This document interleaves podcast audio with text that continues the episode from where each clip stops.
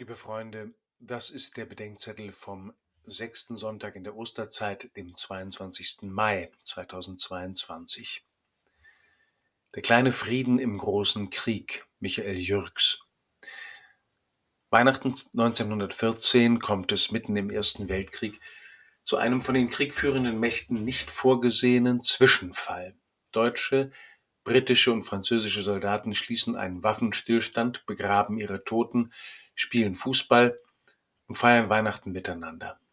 Michael Jürgs hat darüber ein Buch geschrieben. Es trägt den Titel Der kleine Frieden im großen Krieg 2003. Wir hören wieder von einem großen Krieg und vielleicht hören wir sogar manchmal Geschichten vom kleinen Frieden. Aber häufiger noch höre ich von einem Unfrieden, der wie eine Bugwelle der Krisen dieser Zeit die Herzen von Menschen umtreibt. Euer Herz beunruhige sich nicht und verzage nicht, sagt Jesus bei seinem Abschied von seinen Jüngern.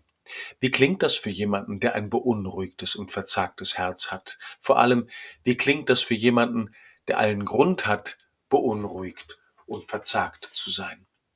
Es ist zunächst wichtig, dass ich mich der Beunruhigung und Verzagtheit meines Herzens stelle. Die sind nicht notwendigerweise immer ein Zeichen von Kleinglauben. Auch Jesus war damit vertraut. Mitunter sind sie eine normale, angemessene Reaktion. Wir sollten lernen, mit Unruhe und Verzagtheit zunächst umgehen zu können, wenn sie nicht gleich überwunden werden können. In dem Film Roter Drache von 2002 sagt der Mörder Hannibal Lecter zum Kommissar, mutig sei der, der mit seiner Angst umgehen könne, und bietet ihm bei der Gelegenheit auch gleich an, ihm das beizubringen. Jesus spricht bei seinem Abschied von einem Frieden, den er gibt, der der seine ist und nicht so, wie die Welt ihn gibt, ist. Was ist damit gemeint?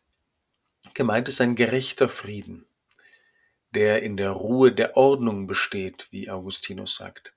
Es geht um einen Frieden, der mit Versöhnung mit Gott und meinen Nächsten zu tun hat, um die ich bitten und die ich gewähren darf, und es geht schließlich um einen Frieden, der auch dann Bestand hat und mächtig ist, wenn die Welt um mich keinen Frieden gibt. Um diesen Frieden in mir geht es mir zuerst, wenn mein Herz unruhig oder verzagt ist.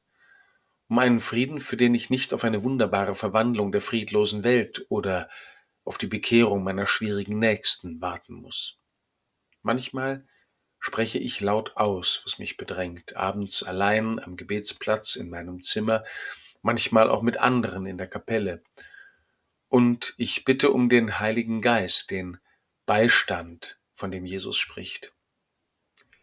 Durch ihn vereinigt sich mit mir jener Gott, der Mensch wurde und selbst ein verzagtes und beunruhigtes Herz hatte und das meine besser kennt, als ich selbst es kenne wo wir uns mit jenem Gott verbinden, der sich in seiner Menschwerdung und seiner Geistsendung mit uns verbindet, da beginnt hier schon in uns der kleine Frieden im großen Krieg. Den brauchen wir auf dem Weg bis dahin, wo der große Friede alles in allem sein wird.